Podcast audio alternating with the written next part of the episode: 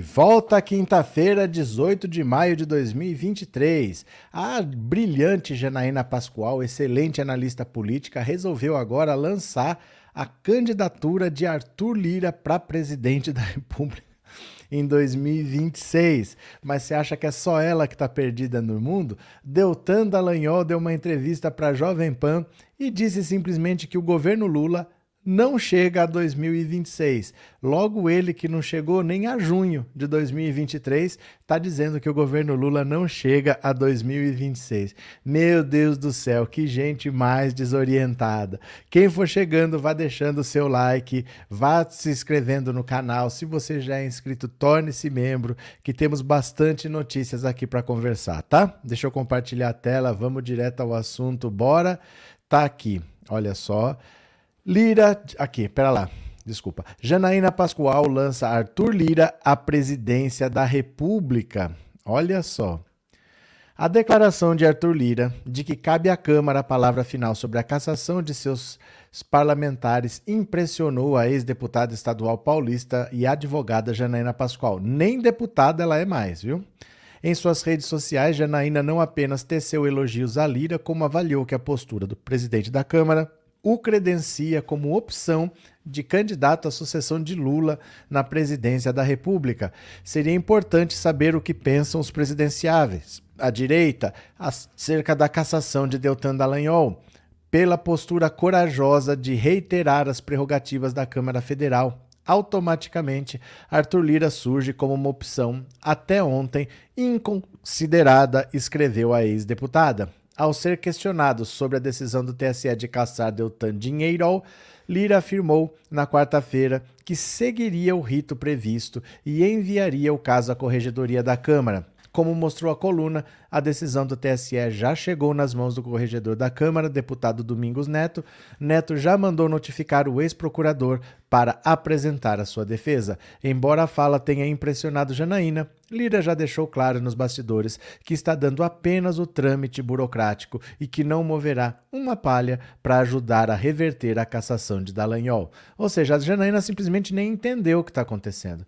Ela acha que ele está tomando a frente para evitar que o TSE casse um deputado, que quem tem que caçar deputado é a Câmara, que ele está comprando uma briga. Ele não está comprando briga nenhuma. Ele simplesmente está seguindo o rito normal, ele não está fazendo nada que qualquer outro presidente da Câmara não faria, mas para ela isso já é para ele ser considerado para ser presidente da República. Veja como não entende nada de política a tal da Janaína Pascoal, né? Sônia, obrigado pelo super chat, obrigado por ser membro. Valeu, viu, Sônia? Obrigado. Deixa eu ver se mais alguém mandou uma coisa. Aqui da primeira live, né, Mônica que se tornou membro. Obrigado, Mônica. Seja bem-vinda como sempre. Obrigado de coração. Cadê vocês? Danilo, essa Janaína, com todo respeito, é uma desequilibrada e não fala lé com cré. Cadê que mais? É...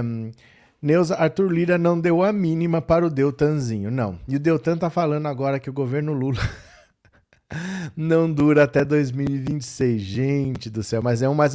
Por isso que eu falo: a direita não ganha porque ele só tem gente desorientada. Como é que eles vão ganhar com esses bando de gente louca organizando, com Janaína Pascoal, com Carla Zambelli? Como que eles vão ganhar? Vão ganhar de quem, né? Beth, essa turma é essa é mais uma doida das tantas que estão com bolsonarismo. A da tiazinha nazista pensa que tem seis anos. Cadê? Neuza Deltanzinho está escondido. Os caras que entregaram a intimação não o encontraram. Verdade. Está escondido mesmo. É verdade. Não acharam ele para notificar. Boa noite, Terezinha. Boa noite. Bora para mais uma. Bora para mais uma. Olha só. Governo Lula não chega a 2026, diz Deltan Dinheiro. Meu Deus do céu. Ah, só a Jovem Pan para ouvir esse cara. O ex-procurador Deltan Dinheiro disse nessa quinta-feira acreditar que o terceiro mandato de Lula não chega a 2026. Em entrevista exclusiva ao programa Morning Show da Jovem Pan News, o político, o ex-político, que teve um mandato de deputado federal cassado pelo TSE na terça-feira, afirmou que o governo Lula 3 não tem feito suficientes e acusou a atual gestão de revanchismo. Vivemos um governo de vingança, um governo que divide entre todas, todes, todos, e daqui a pouco vai faltar letra no alfabeto. Um governo que divide o patrão contra o empregado, o agro contra o ambientalista, toda hora divide as pessoas em vez de unir. Afir... Chorou Deltan ao comentar a postura do executivo após a divulgação da cassação de seu mandato. O governo não fez nada. A primeira grande vitória do governo foi ter me cassado. Não fizeram nada pelo país até agora, nada. E ainda fazem esse revanchismo esnobismo, deboche comigo, com a minha cassação, com algo que é derrubar os votos dos eleitores com o povo brasileiro. Dinheirol também criticou a decisão da Corte Eleitoral e afirmou que a escolha por retirar seu mandato parlamentar e seus direitos políticos não foi feita com base técnica, mas, apo mas apoiada em especulações e invenções. Como o site da Jovem Pan mostrou, os ministros do TSE entenderam de forma unânime que a saída de Deltan Dinheirol do cargo de procurador da República ocorreu de maneira irregular a usar uma manobra para fraudar a lei. Questionado se teme também ser preso, o agora ex-deputado reconheceu ter medo, mas exaltou. Podem tirar meu mandato, mas não vão tirar a minha voz. O que eu vejo é que nessa história, toda vez que tentaram silenciar foi um tiro no pé. E se você quer saber o que eu acho da minha cassação, eu acho que eles estão dando um grande tiro no pé. Eles estão unindo a direita contra um projeto abusivo, um governo abusivo. Eu não acho que esse governo vai chegar a 2026. Nos moldes que esse governo anda, cheio de desmandos e sem realizar nada pelo povo, não acredito que chegue a três anos. Antes disso, vai ser derrubado pelo bem do nosso país. Eu não sei o que ele está falando de governo. Isso é uma decisão da justiça. Isso é uma decisão da justiça eleitoral. Não sei o que ele está falando. Governo, governo, governo de vingança. O governo não tem nada a ver com isso. Isso é uma decisão da justiça eleitoral. Porque ele saiu de maneira irregular para não ser punido. Ele seria demitido, ficaria inelegível por oito anos, é o que diz a lei da ficha limpa. Gente, quando ele saiu, eu falei aqui. Ele não pode fazer isso. Dallagnol vai ficar inelegível. Ele não pode ser candidato. E ele está achando que isso é coisa do governo. Mas que, que, Como tem gente despreparada na direita, graças a Deus, hein? É, Maria Luísa, obrigado pelo superchat, obrigado por ser membro. Sônia, estou rindo à toa. Deltan dinheirou na Rua da Amargura. Chorando se foi quem um dia só me fez chorar. Ah, Deltan dinheirou! Marta Torres, obrigado pelo super sticker, muito obrigado. Danilo, como sempre, a live é top, abraços. Obrigado, Danilo, obrigado pela presença sempre. E o Milton, obrigado pelo super sticker e obrigado por ser membro também, viu? Então, o Dallagnol falando que esse é o governo da revanche. O governo Lula não tem nada a ver com a cassação dele. É uma decisão da justiça eleitoral e só, né? Bora para mais uma, bora para mais uma. Lira diz que a operação com 18 mortos no Tocantins foi limpeza urbana. Esse é o cara que a Janaína Pascoal quer lançar para presidente da República porque ela acha que está defendendo o Dallagnol e nem tá. Olha que gente tosca, olha que gente despreparada. O presidente da Câmara, Arthur Lira, definiu a Operação Canguçu, realizada no Tocantins, como limpeza urbana. O Brasil precisa ser pacificado. Como dizia o Fraga, o que aconteceu aqui não foi uma operação policial, foi uma limpeza urbana. Bandido, quando não é cadeia, é no lugar onde essa operação deixou. A declaração foi dada nessa quinta, em participação oficial do deputado ao evento Agrotins, maior feira tecnológica de agro no norte do país, realizada em Palmas. Lira estava junto do governador Vanderlei Barbosa. A Polícia Militar Tocantinense anunciou na última quarta o fim das buscas nas áreas da mata da Operação Canguçu. As buscas começaram após um grupo de criminosos e suspeitos tentarem roubar uma empresa na região. Cerca de 300 policiais de cinco estados diferentes fizeram parte da operação que durou 39 dias. Durante as tentativas de fuga, os bandidos acabaram passando pelas divisas de diferentes estados, como Mato Grosso e Pará. Ao todo, 18 morreram, morreram 18 suspeitos em confronto com a PM e outras cinco pessoas foram presas. Mas o Lira, como um bom governante, disse que isso se chama limpeza urbana. É assim que essa gente pensa. Eles simplesmente acham que a solução para qualquer coisa é tiro, é matar. Quando, na verdade, muitas vezes as políticas públicas que eles podem definir que eles têm capacidade de fazer nunca são prioridade, porque o que eles querem aprovar é a tal da PEC da anistia, para que os partidos não tenham que pagar multas por irregularidades durante a eleição. Então eles fazem a lei, eles podem fazer uma lei para melhorar o país, mas eles perdem tempo fazendo lei para melhorar a vida deles mesmos, para o partido não ter que pagar multa, para o partido não ser penalizado. Estão fazendo a tal da PEC da anistia, mas acho que foi o Barroso. O Barroso foi relator de uma de uma ação movida, um mandado de segurança movido pela Sâmia Bonfim, do PSOL, dizendo tudo que eles estão querendo aprovar lá e ele pediu explicações. O que, que é essa PEC que eles estão querendo fazer? Eu acho que não passa. Eu acho que o, TS, que o STF não vai deixar passar, porque é completamente contra a legislação. Já são quatro anos seguidos, esse seria o quarto, que eles fazem isso. Não é a primeira vez, viu? Não é a primeira vez, é a quarta vez que eles fazem isso.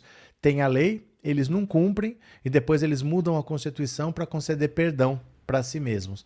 Então ela fez um mandado de segurança, o, relator é o Barroso, ele pediu explicações do que, que os deputados estão querendo fazer com essa PEC da, da anistia. É o maior descaramento. Maior descaramento os partidos cometerem irregularidades e não terem que pagar, né? Nilson, obrigado pelo superchat, obrigado por ser membro, viu? Valeu, muito obrigado. Eu acho é pouco Quero que esses bandidos se lascando. Cadê? É, por que ele não mora aqui em Tocantins? Rosângela, ele quem? Olira? Neuza San... San Diabo, você é demais. O que, que aconteceu? É, essa Janaína tem cara de louca. Acho que mais do que a cara, viu? Maria José, tem que fazer uma limpeza urbana em Alagoas na política. Lugar de bandido é na cadeia, ladrão de dinheiro público. Eliana, eu só queria saber por que a PF não leva Bozo para cadeia, porque depois de tantas e tantas provas. Chegou atrasada. Chegou atrasada, Eliana. Dá uma olhada aqui, ó, ó, ó. Alexandre de Moraes não teria maioria hoje no STF para prender Bolsonaro. A avaliação de ministros do STF é que, ao menos com o que se sabe até agora, não há nada robusto a ponto de prender Bolsonaro. A Polícia Federal não faz nada porque ela quer. A Polícia Federal obedece. Tem que ter um mandado de prisão para ela cumprir. Não há esse mandado de prisão. Se o Alexandre de Moraes mandar prender sozinho, ele não vai ter apoio dos outros. Eles querem mais elementos, mais provas. Eles querem mais é, algo mais contundente para prender. Não por causa de um cartão de vacinação. Eles querem alguma coisa pesada para que, que a prisão seja inquestionável. E não para você prender hoje aí depois amanhã tem que soltar. Eles querem alguma coisa mais robusta. O juiz não olha para a vida, ele olha para os autos. Se tem prova, tem. Se não tem, você pode saber tudo, mas não tem prova, tem que ter prova, entendeu? Cadê? Regina, obrigado pelo super sticker e obrigado por ser membro, viu? Bora para mais uma. PSOL irrita governo Lula ao votar contra a urgência do arcabouço fiscal. A decisão do PSOL de votar contra a urgência do arcabouço fiscal na Câmara dos Deputados desagradou o governo Lula. O presidente já tinha enquadrado os parlamentares do PT pedindo que não apresentassem emendas ao projeto e esperava que partidos aliados fizessem o mesmo. De acordo com integrantes do governo, Lula vai tratar o assunto com o PSOL assim que voltar da viagem ao Japão. A postura teria azedado as relações entre a legenda e o governo e criado ruído que pode atingir o acordo filmado entre o PT e o PSOL em torno da candidatura de Bolos a prefeito de São Paulo em 2024. Os dois partidos acertaram aliança em que Bolos será candidato na cabeça de chapa e o PT indicará o vice. Há grupos petistas, no entanto, que torcem o nariz e tentam detonar o acordo. A postura do PSOL contribuiria, segundo um integrante do governo, para alimentar as alas contrárias ao acordo e defendem uma candidatura própria do PT à corrida municipal. O presidente do PSOL, Luciano Juliano Medeiros, afirma que a bancada do PSOL gostaria de ter mais tempo para discutir propostas ao texto. Segundo ele, as mudanças feitas pelo relator, o deputado federal Cláudio Cajado, do PP da Bahia, pioraram a proposta da Fazenda, por isso votamos contra a urgência. Medeiros diz ainda que isso não é motivo para qualquer abalo na relação com o governo. Ninguém vota sempre junto. Isso faz parte da dinâmica do parlamento. É, não adianta, gente. o pessoal é um caso perdido. O pessoal é um caso perdido. Eles não entendem que as coisas precisam ser feitas. Eles acham que eles vão ficar discutindo, queremos discutir mais. Gente, já estamos em maio. Já estamos em maio. Você tem que fazer o orçamento do ano seguinte, no ano atual. Então agora você tem que fazer o orçamento para lá. Em agosto você tem que enviar o orçamento para a Câmara. Em agosto. Nós já estamos entrando em junho. Temos que saber quais são as regras, porque dependendo da regra, é uma quantidade de dinheiro que você tem para usar. Então vai valer o teto de gastos? Ou o teto de gastos vai ser substituído por essa nova regra? Tem que decidir. O pessoal quer ficar discutindo as mudanças que o relator fez. Se ele fez essas mudanças, você vai querer mudar de novo, ele vai mudar de novo, ele é o relator. Precisa ser aprovado. O orçamento de 2024 precisa ser feito. Eu preciso saber com que bases eu possa trabalhar. Mas o pessoal não entende que a vida real tem prazos, tem metas. Você tem que cumprir. Não é assim, não, vamos. Queremos mais tempo para discutir. Não tem mais tempo para discutir. Já passou da hora de aprovar. É o que tem que fazer. Sabe, o pessoal é um caso perdido realmente. O Lula tá certo. Olha o que, que o Lula disse sobre o pessoal. O Lula realmente tem razão. Olha aqui, ó. Quer ver? Olha o que, que o Lula disse sobre o pessoal. Vamos ver aqui. Opa, onde é que tá? Aqui, bora. Olha o que, que o Lula disse sobre o pessoal. Hum, você acha que vai continuar não, assim pro não, mas eu, A única coisa que eu desejo é que eles ganhem uma coisa. Eu quero que eles governem o estado do Rio de Janeiro. Quando eles governarem o estado do Rio de Janeiro, metade da frescura vai acabar eles vão perceber que não dá pra gente nadar teoricamente. Ele não pode ficar na beira da praia e falar, bom, você deu uma abraçada pra cá, uma abraçada pra lá, levanta a cabeça, bate um pé, entra na água e vai nadar, porra. Então eu quero que eles governem uma cidade. Depois que eles governam a cidade, eles vão compreender que nem o Sarney, é quando foi, sabe, quando foi em 2006, que elegeu 323 deputados constituintes e elegeu 23 governadores do PMDB, não conseguiu governar. Mas entre Freixo e Crivella tinha que ficar com Freixo. Não dava para ficar com tenho, Eu não tenho problema de ficar com Freixo. Não, não digo você, eu digo o problema, o problema é o seguinte, é que eles, eles se acham. Sabe aquele cara que levanta de manhã, vai no espelho e fala, espelho, espelho meu, tem alguém mais fudido que eu? Tem alguém mais sério do que eu? Tem alguém mais honesto que eu, mais bonito que eu, mais sabido que eu? É isso, pessoal. É isso, pessoal. É o pessoal que acha que tudo é a teoria, tudo é vamos fazer o melhor possível, quando as coisas têm que ser feitas. As coisas precisam ser feitas, as coisas precisam acontecer. Não vai acontecer o ideal. Mas com isso que vai acontecer, já vai dar para a gente fazer muita coisa. Só que tem prazo, não dá para ficar pedindo mais tempo. Eles votaram contra o regime de urgência. Ai, meu Deus do céu, não vou falar nada não, viu? Esse pessoal é igual à oposição. O pessoal é a esquerda que a direita adora. Vânia, misericórdia, não sei mais o que falta. Genocídio, roubo, patrimônio acima dos salários, conta fora do país. Gente tem tantas provas, não sei o que eles querem mais. Vou te explicar, Vânia. Eu vou te explicar. Se você, ó, tem um corpo aqui no chão. O cara acabou de morrer. E eu tô com uma faca no coração do cara. Você me filma matando. Você tem um momento ali, você leva para a polícia. O que, que falta para me prender? Falta eu ser julgado. Sabe por quê? Porque pode ter sido legítima defesa. Sempre existe o direito à ampla defesa. Então você tem que levar algumas provas para aí a autoridade perceber que há indício de crime e instaurar um inquérito, eu tenho que ser ouvido, a acusação tem que ser ouvida, tem que ter o devido processo legal, tem que ter uma condenação. Qual que é o processo que o Bolsonaro foi condenado? Não é porque tem provas que a pessoa é condenada.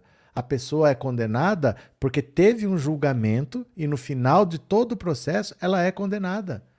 Eu posso ter provas contra você. Isso vai, vai fazer abrir um inquérito, você vai ser chamada para se explicar, aí depois vai ter um dia um julgamento, você vai ser condenada, mas você pode recorrer em liberdade. A vida é assim. A vida não é assim, tem prova, tá preso. Não é assim. Tem que ter um processo. Essa é que é a questão. Então, por exemplo, o Collor está sendo agora condenado por um processo de 2014. É isso que vocês não entendem. Não é questão de só simplesmente ter prova ou não. Ah, mas o que falta? Tem provas. Falta ter o processo. O processo do Bolsonaro não começou antes porque ele era o presidente da República e dependia do Augusto Aras. Agora que pode começar. Então agora É um processo que anda e que anda numa velocidade que você sabe qual é a da justiça brasileira. Então ele não vai ser preso em dois meses. Tira isso da sua cabeça. Ele não vai ser preso em dois meses. O Lula saiu da presidência em 2010. Falaram de uma reforma em 2014. O Dallagnol fez o PowerPoint em 2016. O Lula foi preso em 2018. Ninguém vai ser preso em dois meses. A, aprendam a calibrar a ansiedade. Porque não é assim. Ai, tantas provas. Mas não tem o processo. Tem que ter o processo, tem que ter a defesa, tem que ter o julgamento, tem que ter a condenação. Ele vai ser condenado, ele não vai ser preso, ele vai recorrer em liberdade ainda. É assim a vida real, entendeu? É assim a vida real, Vânia. Vai dar tudo certo, mas não em dois meses. Processa a sua empresa porque não está depositando fundo de garantia. Você ganha, mas não em dois meses. Não é assim. Vai marcar uma audiência para daqui seis meses. Vai marcar uma audiência de conciliação para não sei quando. Vai marcar um não sei o que para não sei quando. É assim. A vida é assim, entendeu? A vida é assim. Cadê? É, Tequil, mas o pessoal não quer governar para não virar vitrine e ficam nessa. O pessoal não quer nada com nada. O pessoal não quer nada com nada, né? É, Demetrios, mais uma vez o pessoal e parte da esquerda contra si mesmos. Maria Ferreira, ele tá. Ela tá mental por lira de presidente. Como assim? Neuza, já perdi minha paciência com bolos, sai de todas as redes sociais dele, não sou obrigado a passar raiva à toa. É que assim, gente, o pessoal. O pessoal não adianta, né? Cadê? É, Fernando, provas gravíssimas em que Bolsonaro e Anderson Torres falam de prender o Lula. Mas daí? Eles prenderam? E eles prenderam o Lula? Gente, se eu falar que eu vou roubar seu carro, eu vou preso? O crime é roubar, o crime não é falar de roubar. Não adianta eles falarem que eles vão prender o Lula. Que eles cometeram o crime, eles prenderam o Lula. Então não. Fernando, entenda uma coisa. Seu carro está ali fora. Eu tô com um martelo. Eu vi uma bolsa ali dentro. Eu vou dar uma martelada, uma marretada, vou quebrar o vidro para roubar. Você vai lá, segura a minha mão. Que crime que eu cometi? Nenhum. Não, mas eu tenho a prova, você ia fazer, eu ia fazer. Você impediu. Não aconteceu o crime. Não houve crime. Vocês entenderam? Por isso que eu falo, gente, a gente tem que saber calibrar a expectativa para não achar que tudo vai acontecer amanhã. Ah, eles falaram de prender o Lula, mas não prenderam, não fizeram. Não aconteceu o crime. Vocês entenderam? Não é tão simples assim. Tem que ter paciência. Luiz, Dedê vai mandar currículo, põe a música da boate. A música da boate? Que música da boate, Luiz? Qual que é a música da boate? Obrigado pelo superchat, viu? Cadê? Boa noite, Cláudia. Puxa a cadeira e senta. Seja bem-vinda, Glória. Pronto. Cadê? É, e dar um sumiço no Xandão. Mas ele não fez. Mas ele não fez. Se você pegar uma gravação minha falando pro Pedro que eu vou matar o Fernando, você vai lá, os caras vêm me prender, ó, tem uma gravação falando que você vai matar. Tenho, e daí? Não aconteceu o crime. O crime tem que acontecer. O que a gente vai fazer? A lei é assim, né? Vânia, é que às vezes eu esqueço que rico é diferente de pobre. O pobre primeiro vai para cadeia e depois vai ser julgado. Vânia, tem isso também. Tem isso também. Mas não é só isso. O problema não é que vocês esquecem que o rico é diferente, é que vocês esquecem que existe um processo. Ninguém vai ser preso assim, não. Ninguém vai ser preso desse jeito. Porque o cara falou que ia fazer, agora ele vai preso amanhã. Não vai, gente. Não vai. Por causa dessas coisas assim, não vai.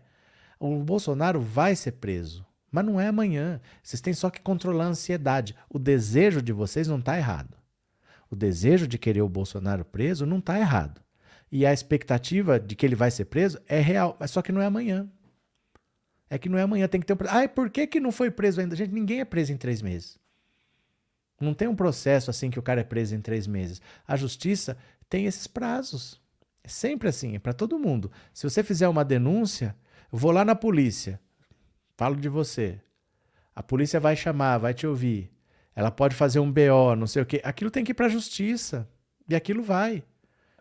E aquilo vai, e aquilo fica. Aí no fim você é condenado a pagar. Aí vai ver como é que paga, não tem o patrimônio, e vai tentar fazer um acordo, como é que paga, vai fazer não sei o quê. As coisas são assim. A justiça não é desse jeito que a gente pensa. Ah, mas tem prova, tem que prender. Não, tem que ter um julgamento, uma condenação, vai ter recurso, não sei o quê. É assim, infelizmente, né? A gente tem que saber como é, não porque a gente concorde, mas para a gente não se frustrar. Para a gente não ficar esperando prazos irreais. Ah, eu quero amanhã. Não, amanhã não vai ser. Não quer dizer que não vai acontecer. Quer dizer que não vai acontecer amanhã, mas vai acontecer. Aguenta as pontas porque vai acontecer, viu? Cadê? Tentativa de roubo não é crime? Não, Tentativa de assassinato é, tentativa de homicídio é. Mas assim, tentativa de homicídio que eu quase te matei. Quando eu quase te matei. Agora, por exemplo, se eu jogar uma faca em você, passou longe assim, não é tentativa de homicídio, pode ser ameaça, pode ser alguma coisa, mas não é tentativa de homicídio. Tentativa de homicídio é quase um homicídio. Você simplesmente falar que vai matar alguém, se eu falei para ele, não é nada. Se eu falei, eu vou matar você, e se eu falar para você, é o crime de ameaça, no máximo. Ninguém vai preso por causa disso. É no máximo crime de ameaça. Agora, se eu falar para ele, não, não é nada. Não é nada, não fiz nada. Que, que você sofreu? Você não sofreu nada. Você nem ficou sabendo, entendeu? Não é crime. Não, é, não aconteceu crime, né?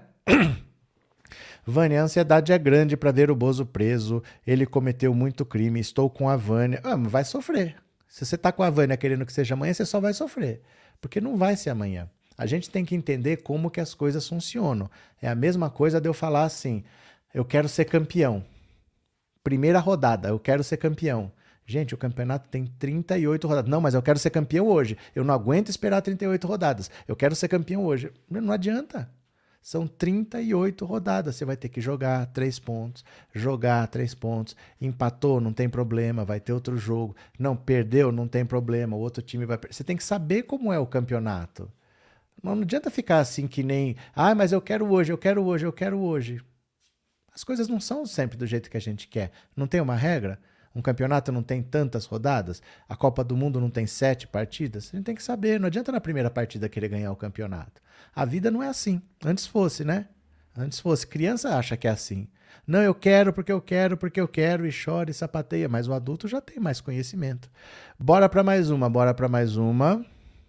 Bora para mais uma. Aguenta as pontas, gente. É, é, o tempo das coisas, né? É, é nula a chance de Deltan Dallagnol reverter a cassação do mandato do STF. Olha só. O STF não reverterá a cassação do ex-deputado federal Deltan Dallagnol. A informação é de diferentes ministros da corte, inclusive daqueles que julgam que retirar o mandato de um parlamentar é medida extrema que deveria ser evitada a qualquer custo. De acordo com os magistrados, o STF não reformará a decisão tomada pelo TSE por dois motivos. Em primeiro lugar, porque o Supremo não costuma reverter votações do TSE, já que três de seus ministros integram ao mesmo tempo as duas cortes. Ou seja, de saída, o condenado que recorre ao STF já tem três votos contrários, bastando apenas outros três para ser derrotado novamente. Em segundo lugar, porque no caso de Deltan Dinheirol, o placar de 7 a 0 foi contundente e não abriu brechas para discussão de novas teses jurídicas. Há ainda uma terceira razão: as decisões do TSE não são de interpretação da Constituição, mas sim baseadas em fatos e provas. A decisão do TSE pela cassação foi tomada após representação apresentada pela Federação Brasil da Esperança do PT, PCdoB e PV e pelo PMN, sob a alegação da impossibilidade de o então procurador ter deixado a carreira no Ministério Público enquanto respondia a uma série de sindicâncias no órgão. O TSE acolheu os argumentos e tornou inválido seu registro de candidatura. Isso significa que Deltan não poderia ter concorrido nem recebido votos porque respondia a sindicâncias e a outros processos no Conselho Nacional do Ministério Público. Os autores das representações alegaram que Deltan antecipou sua exoneração para se livrar de 15 procedimentos que estavam em andamento no Conselho e que poderiam eventualmente motivar a abertura do PAD, Processo Administrativo Disciplinar. A base da acusação foi a lei da ficha limpa, que prevê a inelegibilidade de membros do Ministério Público que pedirem exoneração ou aposentadoria voluntária na dependência de processos, na pendência de processos administrativos disciplinares. Se configurada, a inelegibilidade é por um prazo de oito anos. Segundo o relator do caso, o ministro Benedito Gonçalves, Deltan deixou o cargo antecipadamente visando burlar uma possível inelegibilidade caso o resultado dos processos administrativos fosse contrários a ele. É, ele pediu exoneração em novembro de 2021 com planos de disputar um cargo eletivo em movimento similar feito antes pelo ex-juiz Sérgio Moro. Então, ó, já era, já era, o Deltan vai recorrer ao STF, não tem a menor chance da decisão ser revertida, porque no STF é, tem três ministros, o Alexandre de Moraes, o Faquim e agora o Cássio Nunes Marques. Os três são do STF e os três são do TSE ao mesmo tempo. Foi 7 a 0. Então ele já tem três votos contra. Só precisa de seis. Do Dallagnol de, de, de. São 10, né? São 10. De 10, ele precisa de seis. E eles de 6 precisam de 3. Só falta pouco para confirmar a condenação. Só precisa de mais 3, né? É, dinheiro, dinheiro se foi. Quem mandou arrumar briga com todo mundo ao lado do marreco, agora pegue fogo sozinho, que em breve o patinho do Quack vai chegar. Cadê? É, Moura fez tudo errado e não aceita a devolução. Difícil. que mais? É, Deltanzinho está triste com a esquerda, estamos rindo dele e debochando do PowerPoint.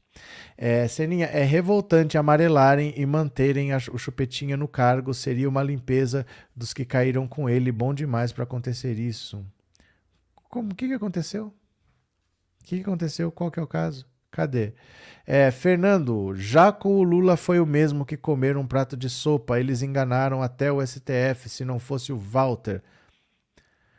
Gente, vocês sempre fazem essa comparação porque vocês esquecem que o tempo passou. O Lula não foi condenado três meses depois de deixar de ser presidente da República. O Lula foi condenado oito anos depois. Ele saiu da presidência em 2010. Ele só foi preso em 2018. A reforma do triplex foi em 2014. O PowerPoint da Lanhol foi em 2016. As coisas não acontecem em meses como vocês querem. É isso que vocês não entendem. Parece que o primeiro governo do Lula, o Lula resolveu tudo em três meses, quando ele saiu com 87% de aprovação, no fim do segundo mandato. Depois de oito anos, não nos três primeiros meses. Foi difícil, o primeiro mandato teve mensalão, teve pedido de impeachment, o Lula quase caiu. Não é essa molezinha que vocês estão achando. Vocês estão achando, no mundo de vocês tudo é fácil. No mundo de vocês, o Lula governa com o pé nas costas. No mundo de vocês, todos os bandidos são condenados de uma hora para outra. Gente, a vida não é assim, não. O governo Lula 1 e 2 foram muito difíceis. E ele saiu com 87% de aprovação depois de oito anos. Para domar a inflação foram quatro anos, a inflação que o Fernando Henrique deixou para ele. As coisas são difíceis no dia a dia. Acostumem-se com a dificuldade do dia a dia. É preciso ter consciência do mundo real. As coisas são difíceis, as coisas não são fáceis. Não vai, ó, no fundo, no fundo, parece que é assim. Ah, eu quero descansar, eu não aguento mais. Gente, não existe isso. A luta é constante. Não vai chegar esse momento que acabou e a gente vai descansar. A luta é constante. Os bolsonaristas não vão parar. A oposição não vai parar. Eles vão ficar infernizando o governo Lula do começo ao fim. É assim. É assim. A luta é todo dia. Não vai ter um momento que acabou. Ai, prendeu o Bolsonaro, agora acabou. Não acabou. A luta é todo dia. A luta é todo dia. Estejam preparados para lutar. Nossa vida não tem descanso. É assim, né? Cadê? Vilebaldo, dinheirol foi só um aperitivo, o prato do dia será marreco ao molho. Deixa eu mostrar aqui uma cocita para vocês. Deixa eu mostrar aqui, ó. Quer ver? Deixa eu pegar aqui uma coisinha para vocês. Hum, cadê? Cadê? Perdi aqui, quer ver? Pera aí. É porque tem música, eu não posso mostrar. Porque tem música. Vão lá no Instagram. Eu vou mostrar depois uma coisa aqui pra você, mas tem música, eu não posso mostrar porque no YouTube eles derrubam. Deixa eu pegar aqui mais uma notícia. Pera lá, pera lá. TSE multa Flávio Bolsonaro e Carla Zambelli por ligar Lula à morte de Celso Daniel. Olha, o Tribunal Superior Eleitoral decidiu nesta quinta-feira aplicar uma multa individual de 10 mil reais aos senadores Flávio Bolsonaro, Mara Gabrilli e a deputada federal Carla Zambelli por publicações durante o ano passado que vincularam o presidente Lula ao assassinato de Celso Daniel, então prefeito de Santo André. Em outubro, durante o segundo turno das eleições, Mara Gabrilli deu uma entrevista. Gente, Jovem Pan Bauru. Essa entrevista foi para Jovem Pan Bauru. Uma entrevista falando do suposto envolvimento de Lula e do PT com a morte de Celso Daniel. As declarações foram compartilhadas por Flávio Isambelli. Na época, a campanha de Lula recorreu ao TSE, que determinou a exclusão dos conteúdos. A ministra Maria Cláudia Bucchianeri determinou a remoção, alegando que se tratava de conteúdo expressa e judicialmente já reconhecido como desinformativo e ofensivo. Agora, os ministros decidiram aplicar a multa por maioria de votos. O suplente de deputado federal Ed Raposo também foi alvo da decisão. O relator, ministro Carlos Horbach, votou por aplicar uma multa de 5 mil para Gabriele Zambelli Raposo. Ele excluiu Flávio porque o senador apenas compartilhou a entrevista sem realizar comentários. Eu entendo que há aqui sim uma postagem indevida, em especial essas duas que há pouco mencionei. Essas postagens que tiveram um grande alcance orgânico nas redes, avaliou Horbach. Entretanto, Buchanan abriu uma divergência aumentando a multa para 10 mil e aplicando a todos os representados. Se fosse a primeira postagem, eu ficaria com o relator, mas como é uma reiteração, eu proporia com todo respeito a majoração da multa para 10 mil. Ela foi seguida por Alexandre de Moraes, Benedito Gonçalves e Carmen Lúcia. O fato de ser senadora da República não permite praticar desinformação com intuito eleitoral. Naquele momento, ela era candidata, naquele momento, ela praticava desinformação claramente, declarou Moraes. O parlamentar, assim como qualquer outra pessoa, não pode se utilizar da imunidade para praticar desinformação, para praticar discurso de ódio. Raul Araújo acompanhou o relator. Já o ministro Cássio Nunes Marques abriu uma segunda divergência, seguindo o voto de Horbach, mas excluindo Gabrilli da multa. Ela, ele considerou que a senadora fez apenas um depoimento pessoal, mas que declaração foi distorcida pelos outros parlamentares ela aduz e sugere sim uma participação do presidente no episódio, mas eu verifico que as distorções nas publicações dos demais representados. Em seu voto, Nunes Marques disse que a investigação do caso ainda estaria aberta à época dos fatos, mas foi corrigido por Alexandre de Moraes. Gente, o Cássio Nunes Marques é a coisa mais ridícula que existe. Como que a investigação está aberta? Esse crime é de 2002. O julgamento foi em 2012. A entrevista foi em 2022 e ele está falando que o caso estava aberto. As pessoas já foram condenadas, já foram presas, já cumpriram pena e já saíram. Esse é o caso mais encerrado que tem, o caso Celso Daniel. Não tem. O Cássio Nunes Marques está achando que o caso está aberto. Mas como é que pode isso? O cara é. Meu Deus do céu! O cara é ministro do STF falando essas asneiras. Não é possível, viu? Boa noite, Helena. Uma pergunta. O Cid ficou C? Acho que cortou. Pergunta de novo aí. É bem feito para Zambesta, lambibotas do Milico Arlete. Cadê que mais? É, Dionísia, mais uma para conta da Zambelli. Mais vaquinha para fazer, né? É, Moura se livrou porque o Cássio Conká mexeu os pauzinhos. Gabriel, se essa gente jogasse uma mentira contra a minha pessoa, eu iria pedir 100 mil no mínimo no processo que eu iria abrir. Cadê? É, alguém me diz quem é essa Gabrile, pois eu acho que eu já ouvi falar nela antes. É aquela ela era senadora, ela é cadeirante, Mara Gabrilli. Ela é cadeirante, acho que você vai lembrar. É, Elias, tem que mexer no bolso dos pilantras das fake news. Cadê? Geraldino, não dou pau, pautagado, é, pois eles serão sempre gado. Como assim não dou pautagado? O que quer dizer isso? Ari Alexandre de Moraes era secretário de Segurança Pública na época. Ah, mas nem precisa, né? Mas nem precisa dizer que a investigação está aberta. Já teve julgamento há 10 anos. Já, esse julgamento já aconteceu tem 10 anos. O caso é de 2002, gente. O caso Celso Daniel é de 2002. Ele vem dizer que as investigações, na época que ela falou, ainda estavam abertas. O julgamento foi em 2012. Oito pessoas foram condenadas, já cumpriram pena e já saíram. Já estão na rua, porque já cumpriram a pena. E ela está falando que o caso ainda está aberto, né? Cadê? É, Seninha, o gado pagando vaquinha, piada pronta. Cadê? É, Dinheirou agora é um dos 9 milhões de brasileiros desempregados. Azar! Bora para mais uma, bora para mais uma. Atos golpistas. General Dutra diz que Lula mandou prender todo mundo. Olha só. O general Dutra, que estava à frente do Comando Militar do Planalto durante os atos golpistas que tiveram como alvo a Praça dos Três Poderes no 8 de janeiro, detalhou a conversa que teve com o presidente Lula na ocasião. O relato foi feito pelo militar durante o depoimento prestado no âmbito da CPI dos atos antidemocráticos na Câmara Legislativa do Distrito Federal. De acordo com Dutra, o chefe do executivo ordenou a prisão imediata de todas as pessoas que estavam participando das manifestações que atentaram contra a democracia e afirmou que a sua conversa com Lula aconteceu após um encontro com Ricardo Capelli, então interventor da segurança no DF, e que o chefe do executivo entrou em cena ao longo de uma ligação com Gonçalves Dias, ex-ministro do GSI. O presidente estava junto com Gonçalves. O general disse que conversou com Lula após Dias informar que o presidente estava muito irritado com a situação e passar o telefone para o petista, que foi muito enfático em dar uma ordem. Ele falou: General, são criminosos, têm que ser presos. Eu disse: Presidente, ninguém tem dúvida disso. Estamos todos indignados, serão presos. Mas até agora, nós só estamos lamentando o dano ao patrimônio. Se nós entrarmos agora, sem planejamento, podemos terminar essa noite com sangue.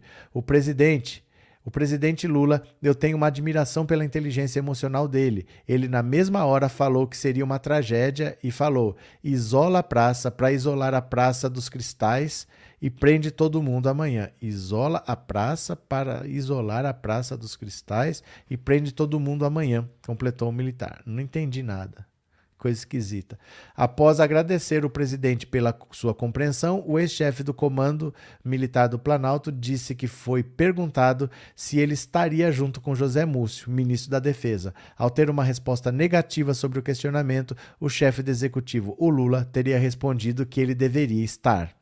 Então, olha só, isso aqui tudo é o militar que era responsável ali pelo comando militar do Planalto, que está dizendo que essa história que eles querem falar que o Lula gostou do golpe, que o Lula quis se beneficiar do golpe, é tudo conversa. O Lula estava puto da vida com o que estava acontecendo, exigiu a prisão de todo mundo, que desmontasse aquele acampamento, e foram os militares ainda que falaram: olha, sem planejamento não vai dar certo tem duas, três, quatro, cinco mil pessoas ali. Nós vamos ter que entrar com calma, vamos ter que organizar isso aqui, senão vai ter sangue. Não vai dar certo. Aí o Lula aceitou, falou: então prende amanhã cedo. O Lula queria que prendesse já de noite, que cercasse o acampamento e prendesse todo mundo. Mas ele ainda ficou para amanhã. Teve gente que fugiu durante a noite, mas ainda assim quase duas mil pessoas foram lá para para a Polícia Federal, né? Para aquele ginásio da Polícia Federal e depois foram para Papuda e para Colmeia. Ficaram seis dias ali. Cadê? Jackson, hoje encontrei a Benedita da Silva no aeroporto Santos Dumont. Não perdi a oportunidade, fiz um, um coraçãozinho com L para ela. Valeu, Jackson. É isso mesmo. Tem que aproveitar as oportunidades que se tem, né? Cadê? Ari José. Alexandre de Moraes era secretário de Segurança Pública na época, tá certo. Cadê? A Zambesta só se lasca, disse o Josmar. Cadê quem?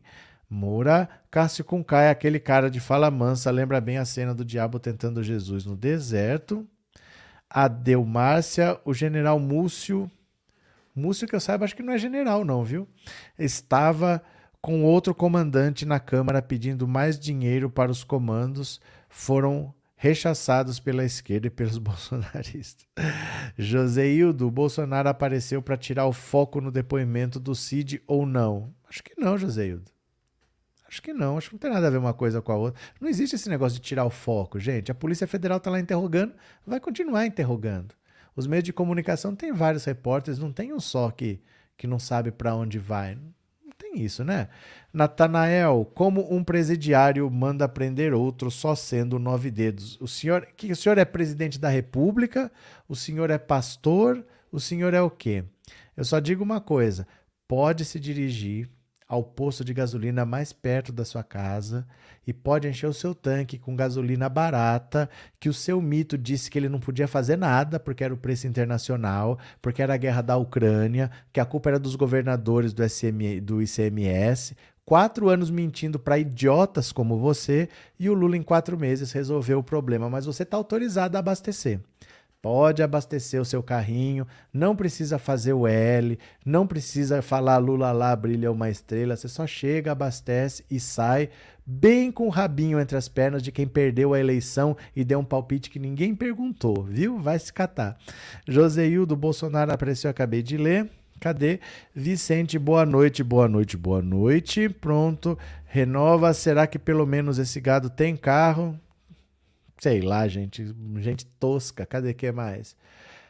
Bolsonaro vai ao Senado e fala sobre o ex-ajudante de ordens. Cada um siga sua vida. Abandonou. O ex-presidente Bolsonaro foi ao Senado na tarde dessa quinta. Ele visitou o gabinete do filho Flávio Bolsonaro e falou com a imprensa. Questionado sobre o ex-ajudante de ordens Mauro Cid, Bolsonaro respondeu: cada um segue sua vida. Cid está preso há 15 dias. Ele foi alvo de operação que investiga fraudes em cartões de vacinação para beneficiar Bolsonaro, familiares e pessoas próximas. Mais cedo, na quinta-feira, Cid foi à Polícia Federal prestar depoimento mas optou por ficar em silêncio. Bolsonaro foi questionado sobre o caso. Não tenho conversado com ele. Isso aí está em segredo de justiça. Apesar de vazar, está em segredo de justiça. Eu vi agora no rodapé de uma TV que ele ficou em silêncio. Isso é com o advogado dele. Bolsonaro também foi alvo da operação sobre fraude no cartão de vacina. A polícia fez buscas e apreensões na casa do ex-presidente. De acordo com as investigações, foi inserida no sistema do Ministério da Saúde uma informação falsa de que Bolsonaro, a filha e pessoas próximas se vacinaram. A suspeita é que o esquema buscava viabilizar viagem da família para o exterior. O entorno político de Bolsonaro teme que Cid faça uma delação premiada e conte o que sabe em troca de relaxamento de eventual pena. Ao longo de quatro anos de mandato, Cid, tenente-coronel do Exército, foi um dos assessores mais próximos do ex-presidente. Ele é um excelente oficial do Exército Brasileiro, jovem ainda, forças especiais, comandos, paraquedistas, primeiro lugar em quase tudo curso que fez, tem dado o melhor de si. Peço a Deus que não tenha errado e cada um siga sua vida. Falando de vacina minha, não tinha exigência de eu entrar nos Estados Unidos e estar vacinado. Então, mas o problema é o seguinte: não interessa se tinha exigência ou não. O que interessa é se você falsificou. Se você falsificou e não usou, não quer dizer que você não falsificou. Não adianta falar que eles não exigiram. Eles podem ter exigido ou não, mas você falsificou? Você falsificou, né? Foi impresso no, no computador do Palácio do Planalto, né? É, cadê? Pega, pega, pega o Hulk que aconteceu, Moura. Cadê? Cláudia, ele, ela pleiteia ser ministra dele? Ela, dele quem? Ela, dele quem? É, Sebastião, mais um sem massa encefálica que só fala besteira. Se usar alguma coisa para pensar, pode morrer. Ah, gente, esse bolsonarismo é uma praga. Esse bolsonarismo é uma praga, né? Cadê que mais aqui? Cadê? É, Marcos, os líderes evangélicos estão sumidos e quietos. É que o Lula fechou as igrejas. Lembra que o Lula ia fechar as igrejas? Então, aí o Bolsonaro não foi mais a nenhum culto, nem a Michelle, nem a Damares. Eles também estão quietinhos. Boa noite, Mônica. Bem-vinda. Vicente, boa noite. Fala, companheiro de luta. Cadê que mais? Eita. Demétrios, ele pode negar à vontade, o que importa são as provas e as delações. Não importa se os Estados Unidos não pediram. Ele fez, foi impresso lá no Palácio do Planalto. Tem a hora que foi baixado o certificado do Connect SUS. Você tem todos os dados ali, não adianta ele fazer falar que ele não fez. Ele fez. Se ele não precisou apresentar é outra história, mas o crime não é não apresentar ou apresentar, né? É, Norberto, guerra da Ucrânia ainda não acabou, mas o combustível baixou, dali Lula. Lógico, lógico, né, gente? Desculpe sua rapada. A culpa é dos governadores por causa do ICMS, a culpa é da guerra da Ucrânia, é por causa da Covid. O Lula chegou lá e baixou. Pronto. O que o Bolsonaro sempre falou que não dava, né? Adão, se o Bozo passar a toalha abençoada do Valdemiro, os crimes desaparecem? Se passar na, na porta, a dívida desaparece. O Valdemiro só que não faz, né? A fórmula dele ele não usa na própria igreja, mas diz que faz. Deixa eu ver aqui, bora para mais uma. Cadê? Epa, pera lá só um pouquinho. Cadê? Peraí, cadê? Ó, notícia que saiu agora, venham aqui comigo, ó. Gilmar Mendes, do STF, libera a exibição do Linha Direta sobre o caso Henry Borel. Ó, O ministro do STF, Gilmar Mendes, derrubou a censura imposta por uma juíza do Rio de Janeiro que tinha proibido a exibição do programa Linha Direta desta quinta-feira sobre a morte do menino Henri Borel em 2021. A decisão da juíza Elizabeth Machado Louro de suspender o programa atendeu a um pedido da defesa do ex-vereador Jairinho, acusado de ter matado o menino. A mãe da criança, Monique Medeiros, foi apontada como cúmplice do crime. Os dois irão a júri popular. Na decisão de quarta, o ministro Gilmar Mendes disse que a magistrada da área criminal não tem competência para analisar o caso e classificou como censura impedir a exibição do programa. O ministro reforçou que o STF tem um entendimento consolidado a favor da liberdade de imprensa. No documento, Gilmar Mendes afirma que a liberdade de expressão, enquanto direito fundamental, tem sobretudo um caráter de pretensão de que o Estado não exerça censura. Daí porque, ressalvados os discursos violentos ou manifestamente criminosos, não é o Estado que deve estabelecer quais são as opiniões ou manifestações que merecem ser tidas como válidas ou aceitáveis. Em um regime democrático, essa tarefa caberá antes ao público, a que essas exibições se destinam, devendo o Estado se abster de condutas que causem embaraços ao livre debate de ideias e ao pluralismo de opiniões, elementos que se alicerçam no, na liberdade de imprensa. Então, olha só, o cara comete um crime, alguém vai contar a história do crime que ele cometeu, aí ele entra na justiça e consegue impedir que a história seja contada. Aí é preciso recorrer ao STF para que a história possa ser contada. Gente, ninguém está fazendo nada, estão contando uma história que aconteceu o cara cometeu o crime e não quer que a história seja contada, parece que ele vai receber, sofrer um dano irreparável. O dano irreparável sofreu o filho dele, né? Que não volta mais. Agora o cara não quer que a história seja contada e a justiça dá razão pro cara. A justiça deu razão, censurou o programa. E agora o Gilmar Mendes tem que ir lá e derrubar. Olha as coisas que o STF tem que fazer. Por isso que a justiça é lenta. Um caso desse nem era para existir. Mas ele não só existe, como ele vai e chega até o STF. O cara tem que parar para ler, para dar uma decisão específica de um negócio desse. Você nem deveria estar no STF. Mas está e toma tempo. Por isso que as coisas às vezes demoram, né? Cadê? Opa, como é que é? Maria Helena, não foi o presidente Lula que casou ele. Do que, que vocês estão falando? Roseli, porque ela não interfere nos programas Pinga Sangue da Record e da Band. É, Arlete, esse Jairinho votou em quem mesmo? Então, né? Aline, infelizmente, aqui é Brasil. Jander, filho de peixe, peixinho é. Pronto. É, se alguém colaborou com o Pix, eu vou ler a sua mensagem agora e vamos fazer o resumo do dia, viu? Então, se você colaborou, eu vou ver agora. Bora, bora, mensagens do Pix.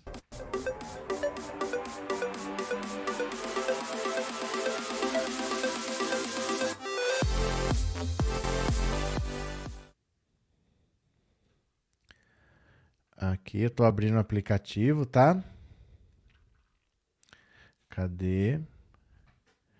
Ó, tô abrindo aqui. Ó, dia 25, gente. Dia 25 eu vou viajar para ver minha filha. Dia 24 eu não sei se vai ter live, porque eu vou estar tá no, no trânsito, tá? No deslocamento. Mas eu vou gravar vídeos enquanto eu estiver lá, enquanto eu estiver fora. Eu volto depois lá pelo dia 15 de junho, tá? Ficar uns 20 dias por lá. E não sei que internet que eu vou ter. Mas eu vou gravar vídeos curtos que é mais fácil. Uma live de uma hora com uma internet que oscila é muito difícil, fica travando, fica enroscando. Então eu vou ver se existe a possibilidade. Se tiver, eu faço live, se não, eu gravo vídeos para você, tá bom? Deixa eu dizer que quem mandou o superchat foi Marcondes Flávio Siqueira, muito obrigado. E também não posso ser membro porque o Google Pay não aceita meu cartão depois que eu tiver reclamado de uma cobrança indevida. Maria do Carmo, obrigado, Maria do Carmo. Tem isso mesmo, viu? Às vezes você fala que teve uma cobrança indevida, eles não aceitam mais o cartão. Isso acontece mesmo. Não sou eu que controlo, é o Google, tá? Maria, obrigado pela sua contribuição. Valeu? É isto. Então, gente, eu viajo dia 25 por aí volto lá pelo dia 15 de junho. Mas eu vou continuar gravando vídeo todos os dias, viu? Então vai me seguindo aqui, me segue no Instagram, me segue no Twitter, vai me seguindo nas redes, tá? Pra gente continuar conversando. É, vamos fazer o resumo do dia? Vamos lá, vou fazer uma live de 10 minutinhos, VaptVup, bem rapidinha, vocês vêm comigo? Bora lá, bora lá? Bora pro resumo do dia. Gente, obrigado para quem participou. Vamos lá que é 10 minutos, vai aparecer na tela. Você só fica parado que você vai ser direcionado automaticamente. Vem comigo, vem comigo, vem comigo, vem comigo.